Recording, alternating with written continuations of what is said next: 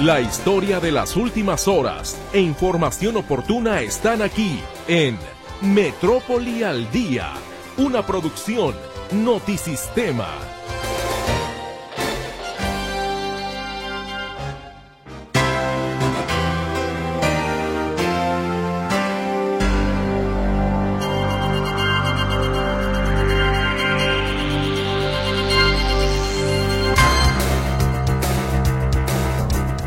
Muchas gracias por acompañarnos como cada tarde en este espacio informativo Metrópoli al Día. Eso lo celebramos y lo festejamos porque usted efectivamente si no nos escuchara pues no seríamos nada. Muchas gracias de verdad por estar eh, cada tarde con nosotros. Y hoy es ya jueves 25 de enero de 2024. Qué rápido se ha ido este primer mes del año y le presento a continuación el resumen informativo más tardar en marzo entrarán en funciones seis nuevas rutas para reordenar el transporte público en el corredor López Mateos, informa la Secretaría de Transporte. La organización Causa en Común ubica a Jalisco en sexto lugar nacional en hechos de violencia extrema cometidos durante el año pasado, por debajo de Baja California, Guanajuato, Chihuahua, Guerrero y Morelos. Autoridades estatales catean fincas en cuatro fraccionamientos de Zapopan relacionadas con el fraude en la empresa Jobs Holding, que acumula casi 600 denuncias en la Fiscalía Estatal. A partir de lunes inicia el pago de los programas del bienestar de los bimestres marzo, abril y mayo-junio. Los adultos mayores recibirán 12 mil pesos. Vamos a iniciar este pago adelantado a partir del lunes 29 de enero y vamos a concluir el viernes 23 de febrero. Que la ley contra la violencia vicaria en Jalisco no es discriminatoria, como afirman colectivos civiles, señala la diputada Dolores López Lara. No lo teníamos generalizado. Lo único que decíamos que todas las leyes deben de, contener es un protocolo para que cuando se juzgue sea con perspectiva de género, pero el género lo tenemos las mujeres y los hombres. Vinculan a proceso al presunto homicida del rapero Lefty, SM. Hombres armados roban camionetas de una agencia de vehículos de lujo ubicada en la avenida Washington y la calle Calderón de la Barca, que minutos después fueron recuperadas. Esta tarde le saluda en los teléfonos mi compañera Berenice Flores. Ella ya está lista, es más, ya está contestando. Ya, Ver está ahí atendiendo su comunicación, la cual agradecemos enormemente. También tenemos para usted a su disposición el WhatsApp y el Telegram en el 33 22 23 27 38. Mi compañero Jonathan Lozano le saluda en el control de audio y ante este micrófono con el gusto de siempre su servidora Mercedes Altamirano. La invito entonces a que se quede con nosotros esta tarde porque aparte es jueves y los jueves ya sabe usted que tenemos consultorio. Entonces siempre buscamos traerle temas que puedan ser de utilidad para usted en materia de salud, en distintos rubros, en distintos ámbitos y en esta ocasión vamos a tratar un tema importante particularmente para las mujeres. Estamos hablando de eh, los cuidados prenatales. Para aquellas eh, mamás eh, que están, bueno, para aquellas mujeres que están precisamente en embarazadas, es importante, o para aquellas que piensan embarazarse, para las que quieren ser abuelas de nuestras audiencias o que ya eh, pues están esperando algún nieto por ahí. Bueno, este tema que muchas veces, sin duda alguna, se arropa en familia, puede ser de su interés para usted en el consultorio del día de hoy. Así es de que, dicho lo anterior, le invito también a que vayamos rápidamente a una pausa comercial y estaremos de vuelta con usted.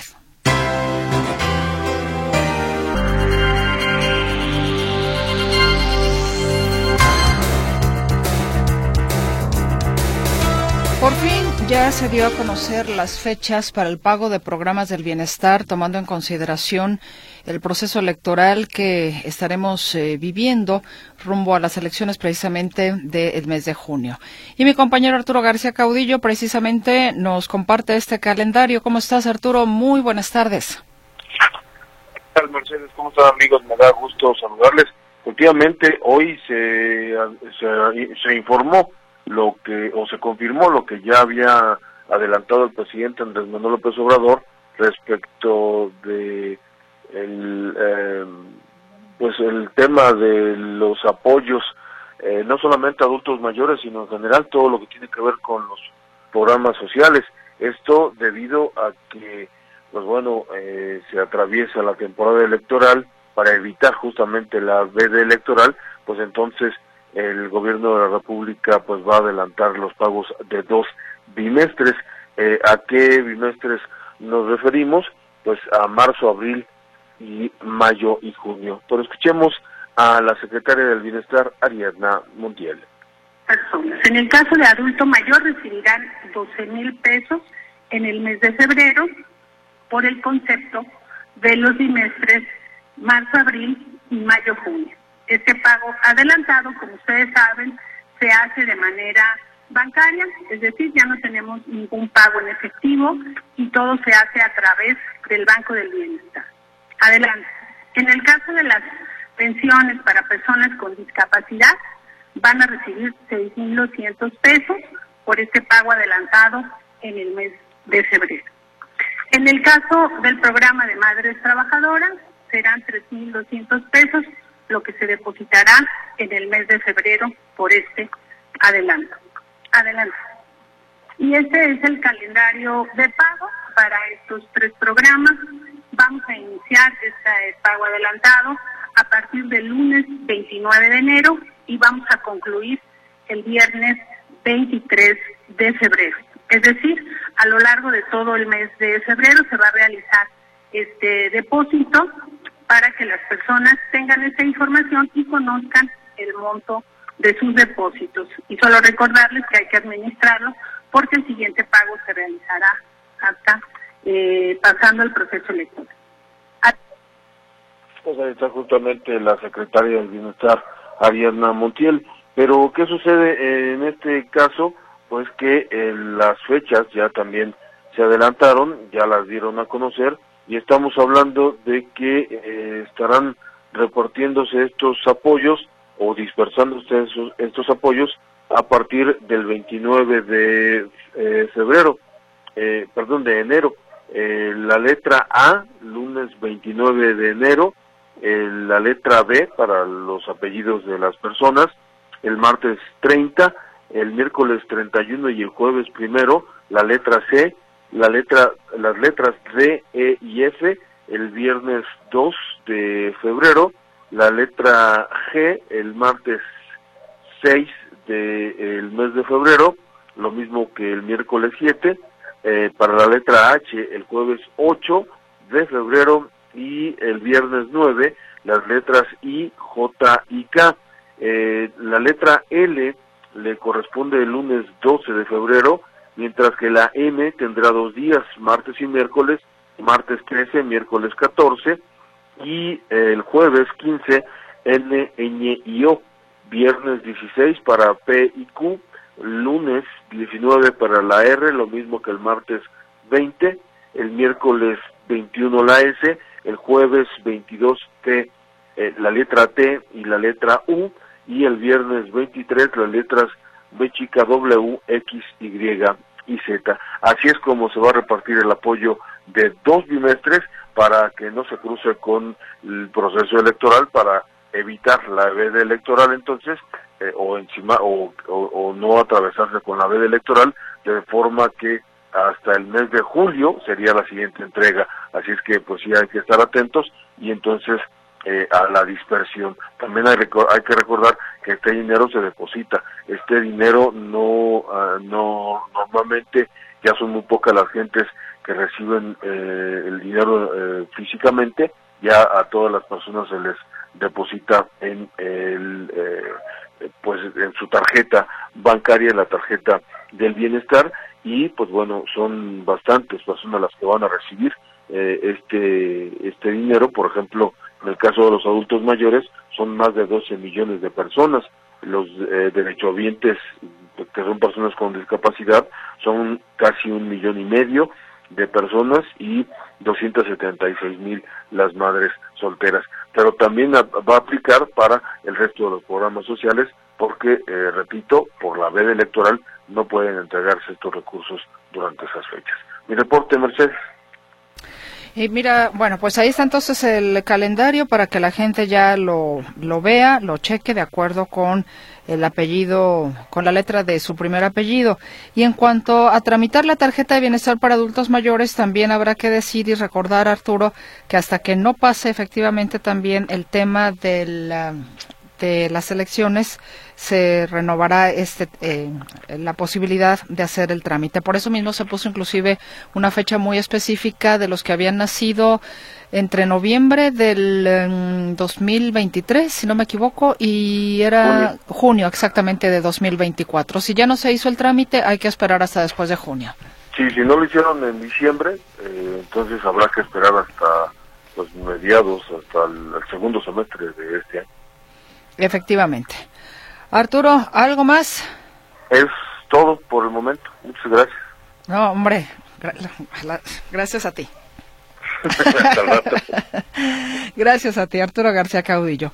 Bueno, pues ya lo sabe usted, así es como está el tema. Ya esta dispersión de los eh, recursos del doble bimestre, ya está la información disponible inclusive en nuestro canal de WhatsApp si usted lo quiere consultar, ahí está publicado ya también para que lo tenga entonces y ya sepa, ah, yo soy ah, Altamirano, ¿cuándo me toca? Ah, pues tal fecha, ¿no?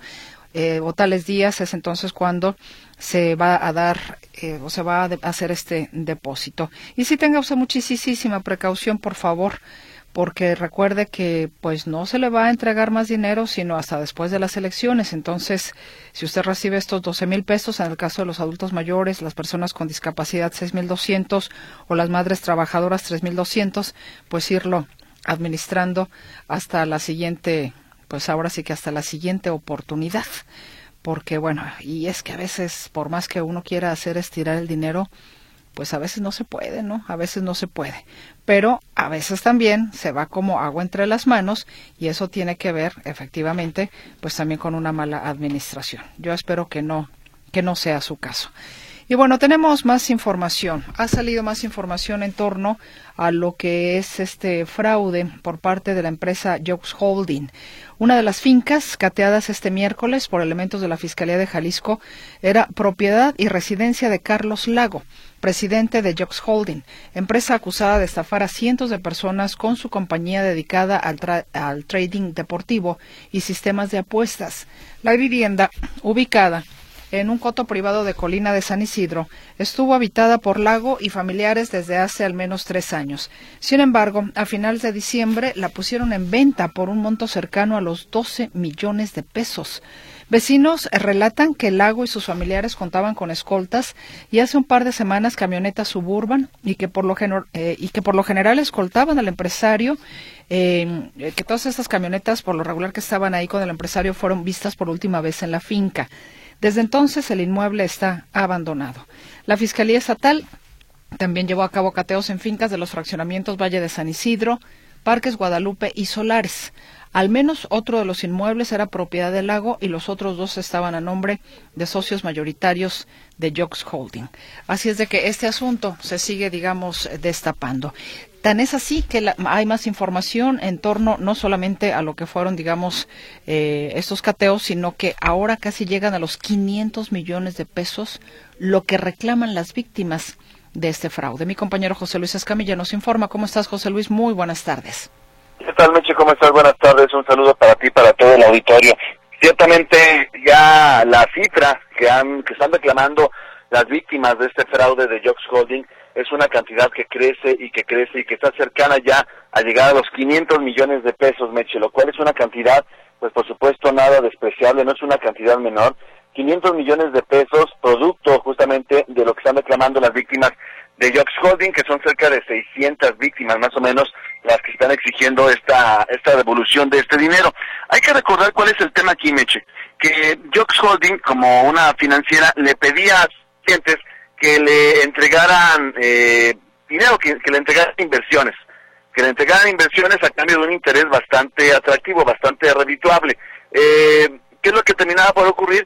Que Jocks Holding no estaba en posibilidades de, eh, de entregar esos intereses o devolvió una carga pesadísima esos intereses que prometía Jocks Holding y finalmente pues hicieron ojo de hormiga y no han entregado absolutamente nada. Y aunque esta cantidad que te comento, Meche, de casi, de, de, de casi 500 millones de pesos, si bien es mucho, se queda corta en comparación con lo que ocurrió con la financiera AJP. AJP quedó a deberle a sus clientes, de acuerdo con el último corte del mes de noviembre del año pasado, 1.666 millones de pesos, Meche. 1.666. Prácticamente eh, otro tanto de lo que ocurrió con, eh, de lo que está ocurriendo con Jocks Holding. Finalmente es una cantidad importante, Meche, y que bueno, hay que recordar que en el caso de AJP no hubo, no ha habido hasta el momento personas eh, detenidas, no hubo personas detenidas por esos acontecimientos, eh, o mejor dicho, no ha habido personas todavía que hayan pasado más allá de simplemente ser detenidas. Hay que recordar que ya fue detenido, por ejemplo, el, uno de los eh, hijos del dueño de AJP, también algunas personas que eran las que ofrecían el, dinero, el negocio, el trato a los clientes, en fin, sí ha habido algunas personas detenidas, pero no ha habido absolutamente nada que pueda garantizarle la reparación del daño a las víctimas de este fraude provocado por la empresa AJP. Así que en el caso de Ox Holding Match estamos hablando, como te digo, de 500, casi 500 millones eh, de pesos hasta el momento, pero no ha habido todavía noticias por parte de, de los propietarios, de los titulares de esta empresa, de quién les va a regresar su dinero a esas personas que están reclamando esta cantidad. Por lo pronto, hay que recordar que esta semana el gobernador Enrique Alfaro dijo que la Fiscalía tendría información sobre el caso, dijo que había informes esta semana por parte de la Fiscalía, que había avances, pero bueno, ya mañana es viernes y no se ha dado a conocer información sobre este, este caso. Mi reporte, Meche, buenas tardes. Pues inclusive, ¿te acuerdas que yo te preguntaba cuándo fue José Luis Santier? Porque el gobernador dijo en las próximas horas. Digo, próximas, pues uno entiende cercanas, no tan lejanas, digo yo, ¿no? Fíjate, Meche, que se ha vuelto una costumbre del gobernador que cuando se le pregunta sobre algún tema relacionado con seguridad, dice, dice siempre contesta en automático, sí, la fiscalía está por dar información, la fiscalía está por tenerles noticias eh, estos días, pasado mañana, y nunca llega, nunca llega la información.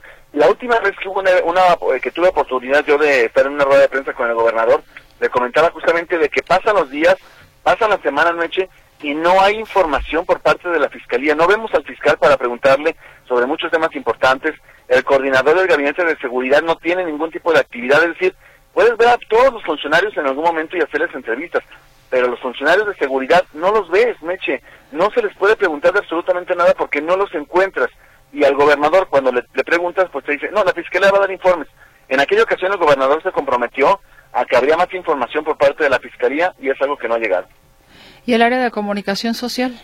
Lo que pasa es que ellos están amarrados de manos, Meche, porque si uno les pide una entrevista, eh, van y le dicen al funcionario, oye, es que va a haber una entrevista, eh, te está pidiendo una entrevista a fulano de tal, eh, y no lo resuelven. Entonces, finalmente, ese es, ese es el tema, ¿no? Ellos también están amarrados de manos. Bueno, pues en fin, a ver cuándo cambia eso. Digo, ya falta poquito para que salga, ¿no? Pues más bien yo creo que para ir de noviembre más o menos cambia todo, yo creo. Yo creo que sí. Muchas gracias, José Luis Escamilla. Hasta luego, buenas tardes. Que estés muy bien, muy buenas tardes. En más información, durante los próximos tres años se proyecta la construcción de 22 nuevos hoteles en la zona metropolitana de Guadalajara, informa la Asociación de Hoteles de Jalisco. La mayoría son de cadenas hoteleras y permitirán atender la demanda que se espera para el Mundial del Fútbol 2026, donde México, Estados Unidos y Canadá serán sedes. El presidente de la asociación, Bernardo Aguilar, explicó que estos nuevos establecimientos representan 2.700 nuevas habitaciones que se sumarían a las 28.500 que actualmente operan en la ciudad en diferentes categorías. Y ya que estamos hablando de hoteles, vayámonos ahora hasta Acapulco. A tres meses del paso del huracán Otis, en este bello puerto guerrerense, pues Acapulco se va recuperando y actualmente se tienen 4.000 de las 20.000 habitaciones de hotel con las que contaba, incluyendo Acapulco tradicional, Dorado y Punta Diamante. Esta última la zona más afectada por el ciclón. Los empresarios siguen en espera de que lleguen créditos con tasas especiales para poder invertir y reconstruir sus negocios. En el sector educativo, la mayoría de las escuelas tuvieron fuertes daños y se estima que el 60% de los planteles reanudaron las actividades escolares. Pero pues bien, todavía falta un 40%. Ahí va, ahí va Acapulco resurgiendo de sus propias cenizas. Y nos vamos con información a nivel eh, local. A partir de, de marzo se reordenará el transporte público en la avenida López Mateos. Mi compañera Claudia Manuela Pérez nos tiene los detalles. Claudia, muy buenas tardes. ¿Qué tal, Mercedes? Gracias. Muy buenas tardes. A finales de febrero o principios de marzo entrarán en funciones seis rutas nuevas en el corredor López Mateos con 150 unidades, incluyendo el nuevo derrotero que tendrá unidades más largas y doble alcancía de prepago. Esto lo señala el director de transporte de la Secretaría del Ramo, Amílcar López. Destaca que se trata de tres rutas troncales y tres complementarias que darán atención a 66 mil usuarios en la primera etapa. Eh, comenta que se trata de un reordenamiento de rutas en la avenida López Mateos, pues otras desaparecerán porque no brindan un buen servicio y ya se encuentran los procesos jurídicos en marcha. No quise adelantar cuáles son las que van a desaparecer, pero habrá un reordenamiento completo del transporte público en la avenida eh, López Mateos Mercedes y también habrá derroteros o rutas nuevas. Escuchemos la voz de Amílcar López. Claudia, solamente tengo uno de tus audios eh, disponibles en los que habla de las concesiones. El otro no lo tengo.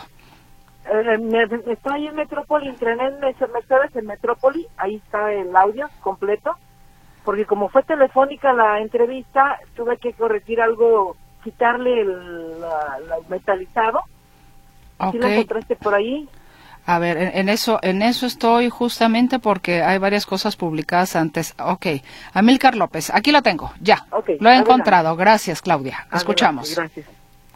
Mira, eh, la estimación inicial son cerca de 66 mil usuarios. Eh, sin embargo, también hay que decirlo, como son algunas de estas rutas nuevas, esperamos eh, esa es nuestra demanda, vamos a ganar nuestro piso de demanda, pero tenemos una capacidad para poder albergar hasta cerca de 110 mil usuarios en todas las rutas. La primera es dar una mejor calidad de servicio a todos los usuarios de estas cuencas, de, estas cuencas eh, de la ciudad, eh, brindarles una, una mejor experiencia en cuanto al servicio con mayor confiabilidad. Eh, disminuyendo sus tiempos de traslado, apostando a un servicio más rápido. Sí, hay una sustitución de concesiones y de rutas. Eh, son prácticamente cuatro empresas de transporte que eh, van a participar. Esto ya te lo podría dar a conocer un poquito más adelante, ya que terminaron los procesos jurídicos, pero sí, va a haber una sustitución de, de algunas de las rutas. Algunas rutas importantes en cuanto a demanda, sí, y también en cuanto pues, al conocimiento de, de la atención de, de los servicios de estas rutas y también pues viene con la creación de algunos otros derroteros. De estas unidades ya contamos con la, pues, con la totalidad, nos hacen falta únicamente por equipar 41 unidades. Este, estamos hablando de 43 unidades articuladas piso bajo, una flota también muy importante de unidades, eh, eh, cerca de 73 unidades de 12 metros, eh, también piso bajo, y el resto van a ser unidades convencionales que van a estar sobre todo en rutas de difícil acceso. Bien, detalle que aumentarán de 94 a 150 las unidades de transporte público en la avenida López Mateos. O sea, actualmente hay 94 unidades en varias rutas. En total van a ser seis rutas con 150 unidades de transporte público y se abrirán nuevas derroteros o nuevas rutas, por ejemplo, de las plazas Aulet al centro de la ciudad, pasando por la avenida Hidalgo, va a ser una ruta nueva que se va a inaugurar a partir del mes de marzo. Señala, reitera, tres rutas troncales y tres ah, eh, eh, principales van a ser las que se van a, iniciar en marzo allí en la avenida López Mateos. Vamos a ver qué es lo que pasa, Mercedes, porque también tendría que haber un reordenamiento de los paraderos, de los parabuses que están ahí en López Mateos y también es importante saber cómo van a funcionar estos paraderos. Entonces se anuncia este reordenamiento a partir del mes de marzo. Mi reporte, Mercedes. Muy buenas tardes. Pues tiene que ser algo integral, ¿no, Claudia? Sí, tiene que ser integral y es muy importante porque este corredor de López Mateos mueve a mucha gente también en el transporte público y vamos a ver cómo se dan las cosas, Mercedes. Te agradezco la información, Claudia Manuela Pérez. Gracias, muy buenas tardes. Muy buenas tardes. Tenemos que hacer una pausa y regresamos.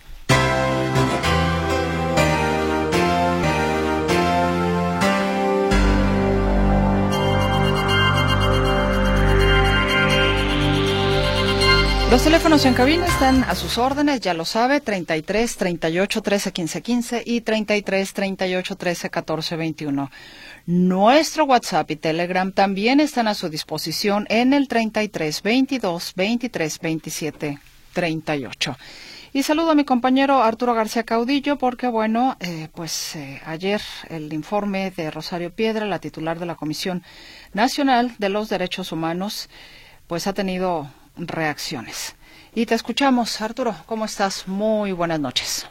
Gracias, Mercedes. Nuevamente me da gusto saludarles. De hecho, hubo dos informes el día de ayer. Uno, el que ofreció Rosario Piedra Ibarra, y otro, el que ofreció México a nivel internacional, y donde no le fue muy bien porque pues eh, diversos países, entre ellos Estados Unidos, eh, se manifestaron por, eh, preocupados por la situación de inseguridad que vive el país, por los desaparecidos, por las agresiones a periodistas, en fin, por todo esto que yo ni siquiera tengo que platicarles porque ya todos ustedes conocen de esta situación, pero también ya la conocen en el exterior y eso estuvieron reclamándole ayer a México eh, en, en, este eh, informe a nivel internacional, pero de eso eh, el senador Emilio Álvarez y Casa, que es legislador por parte del Grupo Plural, pero que además es uno de los expertos en la materia de derechos humanos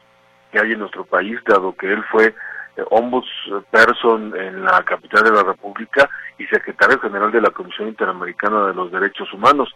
Es una eh, persona que sabe justamente de lo que habla y eh, pues lastimosamente dice el informe que ofreció ayer Rosario Ibarra solamente eh, Rosario Piedra perdón solamente confirma que la situación de la Comisión Nacional de los Derechos Humanos en México no es nada eh, nada de destacar, no es nada de aplaudir, eh, tiene una sumisión total, dice él, en torno al Ejecutivo Federal y eh, incluso tristemente, lamentablemente, ella misma así lo reconoció en su informe.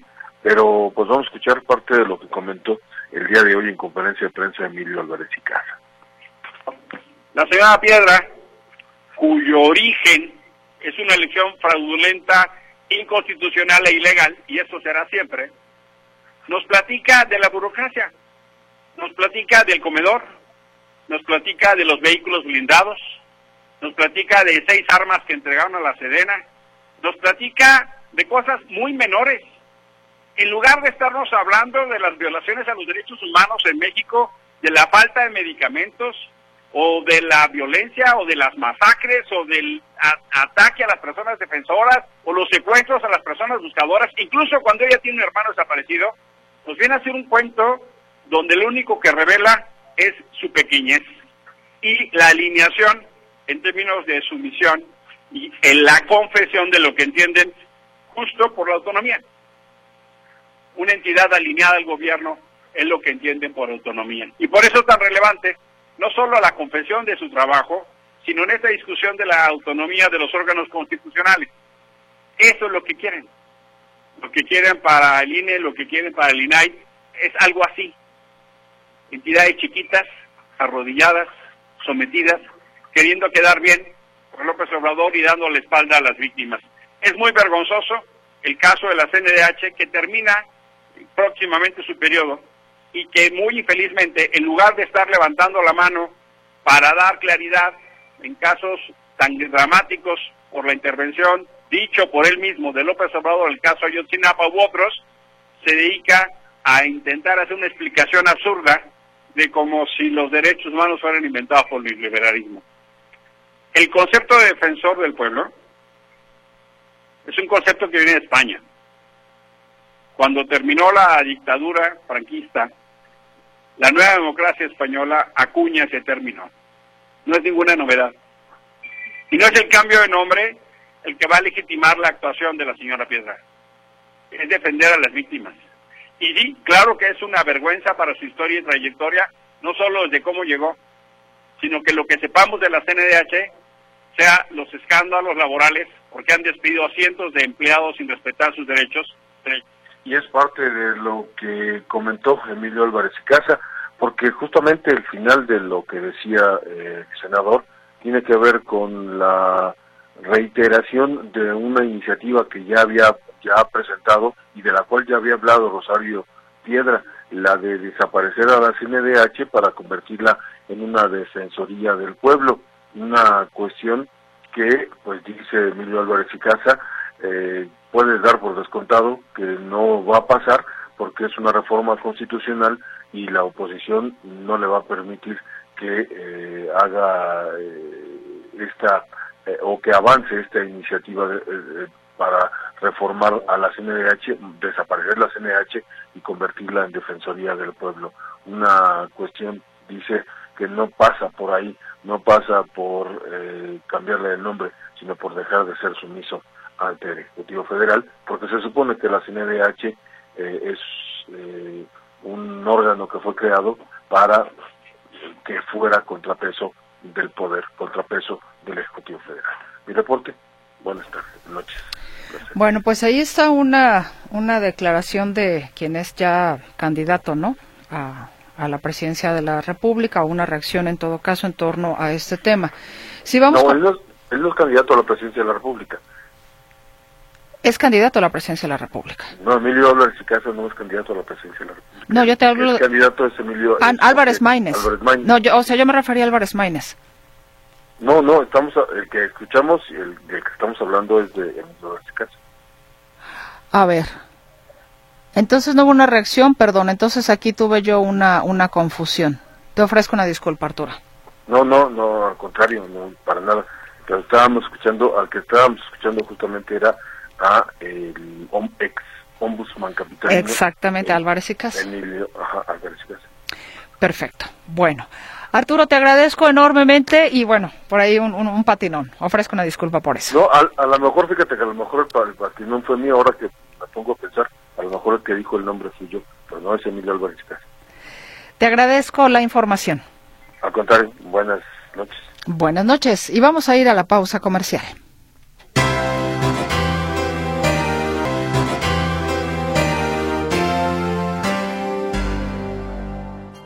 para reflexionar. Con la participación del doctor José Antonio Esquirias Romero, rector de la Universidad Panamericana, Campus Guadalajara. ¿Se ha preguntado usted o ha vivido usted una verdadera amistad? ¿Cuáles son las dimensiones de la amistad? Esta noche, precisamente, el doctor Esquivias reflexiona sobre el tema las tres dimensiones de la amistad. Y lo recibo como siempre con mucho gusto, doctor. ¿Cómo está? Lo escuchamos con atención. Buenas noches. Buenas noches. Está muy bien. Espero que ustedes también estén bien. Tu querido público, tu auditorio, perdón, esté igual de, bien y que estemos empezando el año en este primer mes pues con mucha ilusión de sacar adelante algo bueno. Y fíjate que por eso escogí este tema de reflexión sobre la amistad, porque no quiero esperar en el 14 de febrero, porque la amistad justamente es una, una joya, y es una joya que es atemporal, que va más allá de los de las modas, de los de las fechas, de todo esto, porque es en la experiencia humana siempre estará el valor de la amistad. Y este ha sido objeto de mucha reflexión a lo largo de la historia. Incluso Aristóteles, gran filósofo griego, como todos saben, en su obra eh, extraordinaria de ética a Nicómaco, que se le recomiendo a tu, a tu auditorio porque es una obra muy bonita que habla muy, muy, muy interesante y, y con, de manera muy fácil de entender Aristóteles sobre un montón de virtudes, de, de elementos que nos pueden servir para la vida. Y cuando Aristóteles habla sobre la amistad, la clasifica o le da tres categorías a la amistad. Esas tres dimensiones de las que tú comentaste. Una primera, amistad basada en la utilidad. Podríamos llamarle amistad utilitaria si quieres. Una amistad basada en el placer y otra amistad basada en la virtud. La amistad basada en la utilidad se establece sobre conveniencias mutuas, siendo una relación funcional, eh, cuya duración a veces depende de la utilidad que cada individuo encuentra en ella. En este tipo de amistad los individuos se unen por la conveniencia y los beneficios prácticos que tienen entre ellos. Sin embargo, Aristóteles nos insta a trascender esa forma superficial de amistad y a buscar una relación más significativa, porque entonces, como te digo, ya no me ya no me funciona este amigo, ya no tengo la utilidad, pues entonces ya no es mi amigo. Y eso es muy superficial. Hay otro tipo de amistad que es basada en el placer, que surge del disfrute mutuo, donde el compañerismo, por ejemplo, se alimenta de experiencias placenteras, compartidas, ¿no? Un deporte, un hobby, eh, la, relación amable, el que se tenga muy buenos momentos de plática, de discusión, en fin, ese tipo de amistad, los individuos buscan la compañía del otro para experimentar, pues como te dije, alegrías, deleites, etcétera, sin que sea también muy profunda, ayuda, ya es un segundo grado de profundidad, ayuda pero no lo es todo. Aunque puede proporcionar momentos de gozo, como decía Aristóteles, y sugiere que esta amistad, pues dice, tiende a ser frágil y se sujeta también a los cambios de gustos y de preferencias individuales. Y finalmente, la amistad basada en la virtud, ese es como la, el culmen de la amistad. Según nuestro filósofo, es la más elevada y que implica un amor mutuo basada en el respeto y en la admiración de las cualidades morales del otro. Esa relación también va más allá de intereses externos, como puede ser esto de la conveniencia o de la convivencia o de, de lo que acabamos de describir, y se convierte en un vínculo para el crecimiento personal y la búsqueda conjunta de una excelencia moral. En ese mismo contexto, es decir, eres mi amigo porque te estimo, porque te quiero y porque me interesa tu bien y a ti también me interesa, te, interesa el mío. ¿Por qué? Porque nos queremos. Y tú tienes defectos, yo tengo los míos, pero así nos queremos. Ese es un verdadero amigo. En el contexto contemporáneo, por ejemplo, hay un sociólogo, Sigmund Baum, Bauman, que también abordó ese tema y, hablaba en una obra que escribió sobre la modernidad líquida. Dice Bauman que descubrió cómo en la sociedad líquida moderna las relaciones humanas tienden a ser más volátiles y más efímeras. En este escenario, la amistad basada en la virtud podría considerarse realmente un antídoto, antídoto contra la superficialidad, proporcionando una base más sólida a esto que es líquido, que es poco sustentable. La necesidad de mejorar la virtud de la amistad, entonces, se hace clarísimo que es evidente en la era actual. ¿sí? En, en nuestros tiempos, Mercedes, las relaciones personales a veces se sustentan en la solicitud de ser amigos a través del Facebook, por ejemplo, o un chat, en donde estoy en el chat de los egresados de tal generación, de tal escuela o de tal club, o lo que quieras, y hay una cierta amistad, pues sí se transmiten cosas y demás, pero que no tiene esa profundidad. ¿sí? Por lo cual Aristóteles, al mismo tiempo que este sociólogo, eh, Sigmund Bauman, nos dice, tenemos que entrar al proceso de mejorar la virtud de la amistad. Porque esto implica cultivar cualidades, por ejemplo, la empatía, también la lealtad, la honestidad la empatía, por ejemplo, nos permite comprender las experiencias y los sentimientos de nuestros amigos, fortaleciendo así el lazo entre nosotros. La lealtad constituye una base de confianza, mientras que la honestidad fomenta transparencia, autenticidad además en la relación. No soy tu amigo por conveniencia, sino porque soy auténticamente tu amigo por lo que ya dijimos en su momento, porque te quiero, te estimo. En resumen, la amistad es un pilar esencial para la vida plena y virtuosa, como ya bien lo decía Aristóteles. En la sociedad líquida, como lo decía nuestro sociólogo, esta sociedad líquida donde las conexiones pueden ser efímeras, es muy necesario mejorar esta virtud, como ya lo dije, por lo que quiero reflexionar con tu querido auditorio, el que veamos la forma de cultivar esas relaciones arraigadas en la empatía, en la lealtad y en la honestidad.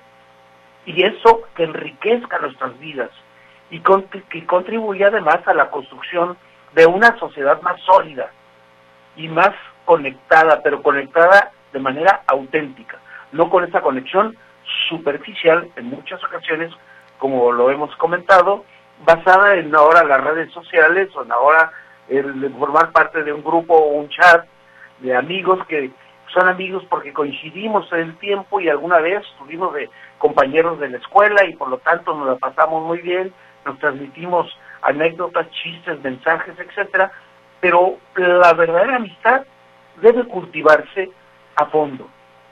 Y yo finalmente agregaría un detallito simplemente. He hablado de la amistad por utilidad, ¿sí? podemos decir. También he hablado de la amistad del placer. No quiero que quede la imagen de que esas amistades tampoco son buenas. Yo creo que deberíamos cultivar las tres.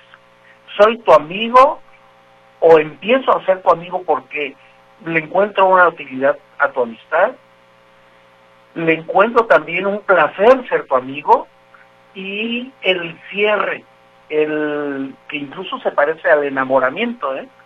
el cierre para una verdadera amistad es que ahora ya no solamente porque me la paso bien, porque me conviene ser tu amigo, sino porque además estimo tanto que ya ahora lo que quiero y me importa sobre todo es tu bien. Por eso, pues reflexionando, invito a tu querido auditorio, a todos nosotros, que veamos la forma de hacer pasar esa amistad por estos tres escalones que nos permitan tener esa profundidad en la amistad que nos puede ser muy útil a todos, tanto de un lado como del otro. Hasta aquí la reflexión, Mercedes. Espero que sea útil. Muchísimo, doctor. Fíjese que me quedaba yo pensando si a veces teniendo a las personas frente a uno, conociéndolas, viéndolas, resulta que se lleva uno el chasco de la vida. Así El chasco de la vida. ¿No? Creyendo que tú eras tal o cual persona y no me quiero imaginar aquellos que se dicen amigos, ¿no? A través de redes sociales, donde pues a través de las redes sociales yo puedo pintar de mí una imagen, uff, ¿no? Lo que no soy, inclusive. Entonces sí, me parece que falta ese esa comunicación. A veces ahora la gente quiere resolver sus problemas a través de mensajes, en lugar de poner la cara y decir, me equivoqué. ¿No? No lo hacen. Entonces, me, me parece que ahí no es tomar en cuenta al otro, sino mi comodidad o mi, no sé, este, o mis pocas herramientas para enfrentar una situación. Entonces, desde ahí me parece también que la amistad tiene que ser un cara a cara o resolver las cosas justamente cara a cara, porque de otra manera las redes sociales, pues no, que se manden mensajes y todo, pues como que no. Así es, así es, y ya lo hemos dicho en alguna ocasión por ahí, Mercedes, como por ejemplo, pues eh, una felicitación de cumpleaños, un pésame, etcétera, creemos que ya hemos cumplido por haberle mandado un WhatsApp. Exacto. Cuando lo que hace falta es acercarme a la persona. Exacto demostrarle mi cariño, serle útil, aprovechar eh, la cercanía para, para que yo sea mejor por mi generosidad y, y, la otra persona también. Doctor José Antonio Esquivias, muchísimas gracias como siempre por sus valiosas reflexiones. Gracias a ti Mercedes, un saludo a tu auditorio, esperemos oírnos la próxima semana. Hasta la próxima. Para reflexionar con la participación del doctor José Antonio Esquirias Romero, rector de la Universidad Panamericana, Campus Guadalajara. Hay participación de nuestra audiencia. Arturo Alonso dice la lealtad, la empatía, la compasión son rasgos de un verdadero amigo, son cualidades de Dios.